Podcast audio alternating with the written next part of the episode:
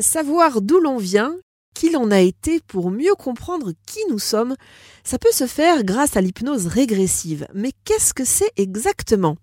Sandra Cossé, naturopathe et relaxologue.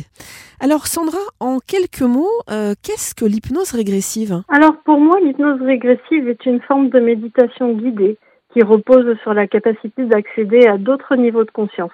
C'est un voyage sans notion de temps ni d'espace et qui intègre une dimension spirituelle dans l'exploration de l'inconscient. La conscience quitte le corps physique pour explorer d'autres lieux, époques et contextes. On peut ainsi agir sur le passé en désactivant notre vécu traumatique. Alors, quelle différence avec l'hypnose classique, si j'ose dire? L'hypnose classique ou thérapeutique met en mode pause le mental de façon à laisser la personne accéder à des émotions ou des souvenirs enfouis que le cerveau a préféré occulter, souvent pour des raisons de survie. Elle fonctionne par le biais de suggestions mentales directes dans le but de modifier un comportement. L'hypnose régressive, quant à elle, utilise différentes techniques d'hypnose et s'appuie sur le principe que l'être humain est d'abord et avant tout un être spirituel incarné dans un corps et qui vit des expériences terrestres multiples. Il vit ses expériences sur Terre pour évoluer et apprendre petit à petit à unir l'esprit et la matière. La personne est donc amenée en état de conscience modifié,